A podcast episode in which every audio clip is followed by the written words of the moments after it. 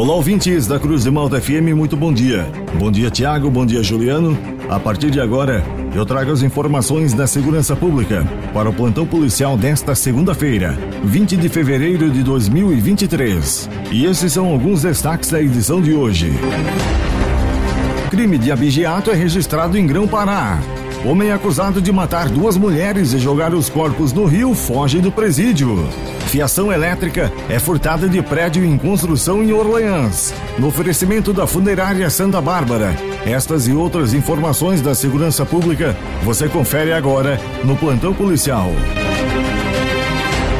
A Polícia Militar foi acionada na manhã de sábado para atender uma ocorrência de furto de fiação elétrica de um prédio em construção na área central de Orleans. Em conversa com os policiais, o solicitante informou que estava fazendo hora extra na obra. Ele chegou para trabalhar por volta das 8 horas da manhã e usou o elevador normalmente. E por volta das 10h30, quando foi usar novamente, o elevador não estava mais funcionando.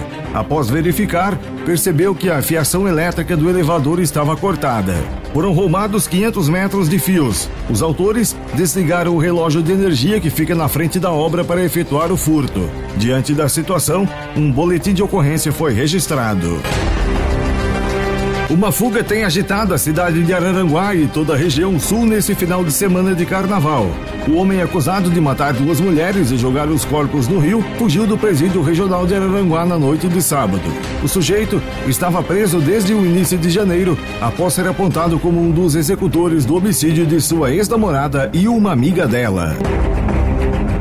A Polícia Militar foi acionada para atender uma ocorrência de furto de gado em uma propriedade na localidade de São Camilo, em Grão-Pará. Uma cabeça de gado foi abatida e a carne furtada. O proprietário do animal foi informado por um amigo de que haviam duas motocicletas com farol apagado e estavam na referida estrebaria. Diante das informações, o comunicante foi até a estrebaria e lá confirmou o fato, constatando que mataram o gado, retiraram as vísceras no local e ainda arrastaram para a estrada para poder levá-lo. Diante dos fatos, os policiais registraram um boletim de ocorrência. A Polícia Militar de São Ludiero atendeu uma ocorrência de agressão contra uma mulher de 29 anos de idade na noite de sexta-feira, no bairro Bela Vista, por volta das 21h30. A mulher foi agredida a socos pelo seu companheiro. Os policiais conversaram com a solicitante. Ela relatou que havia saído do serviço e foi até a casa de uma vizinha jantar. Quando seu companheiro, de 38 anos de idade, foi até onde sua companheira estava e lhe agrediu com socos, até que populares a ajudaram. Após agredi-la, ele ainda teria ameaçado a mulher, dizendo que voltaria armado com um revólver.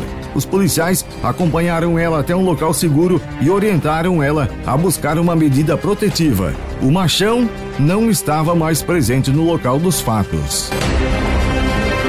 Policiais militares de Orleans realizaram na sexta-feira uma operação para coibir o tráfico de drogas que resultou na apreensão de um homem com porções de maconha, cocaína e crack.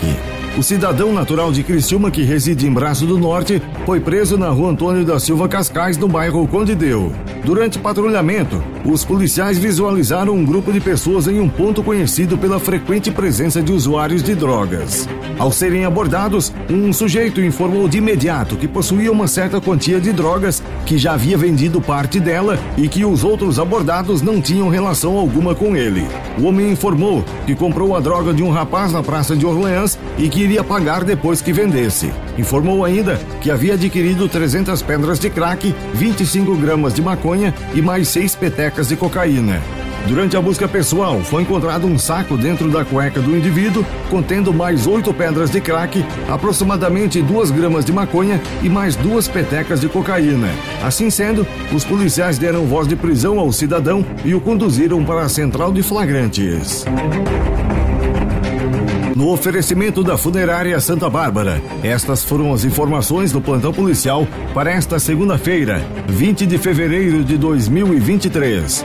Nas horas mais difíceis da vida, a Funerária Santa Bárbara estende a sua mão amiga e mostra todo o profissionalismo e respeito com a sua dor. Funerária Santa Bárbara, serviços funerários com respeito e responsabilidade.